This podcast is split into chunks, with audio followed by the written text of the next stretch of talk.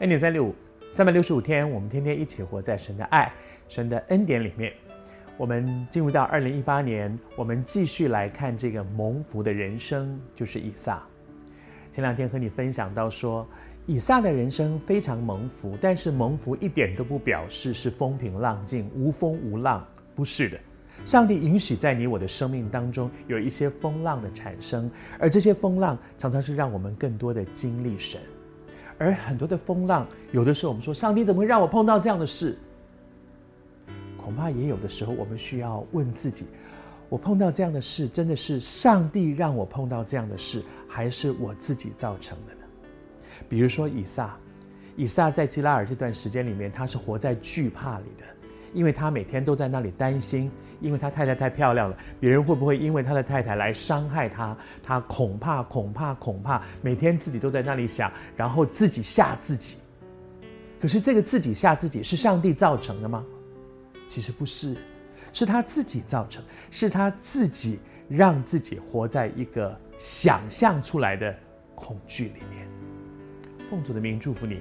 求主帮助我们在神的光中，所有那种想象出来的惧怕的阴影，从我们的生命里面出去。圣经上讲的说，以撒在那个地方住了许久，住了很长的一段时间。你知道那段时间他有多惨吗？因为住得越久，害怕的时间就越久嘛。他一直在害怕，住了许久，天天都活在恐惧里。我在预备这一集的时候，我里面有一些感动，我真觉得。我不知道你是谁，可是上帝很爱你。上帝知道你过去这段时间里面，每一天都活在惧怕里，而那个惧怕，不是哪一件事情是让你怕，是那个阴影，是那个自己吓自己，是你所想的。求主帮助你，上帝要帮助你走出这个阴影，就好像当年上帝帮助以撒走出那个惧怕的阴影。可是你知道，上帝帮助。以撒走出那个惧怕的第一步是什么？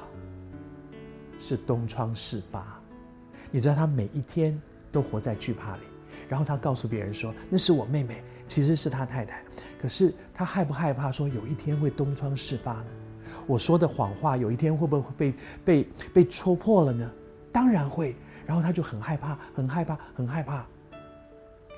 但是东窗事发了。圣经上是这样说：“他说有一天，非利士人的王亚比米勒，他撞见了，他看见了他们两个人很亲密的一些关系，就发现说：‘哎，这明明是夫妻嘛，这哪里是什么兄妹？兄妹怎么可能这样？’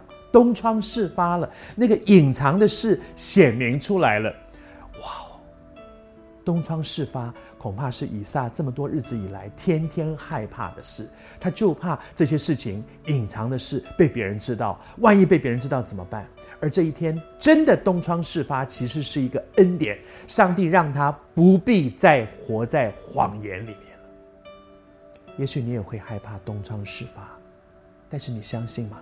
如果是上帝带你走到那一步，那些隐藏的事显明出来，未必是坏事，因为上帝不要你继续活在虚谎里面。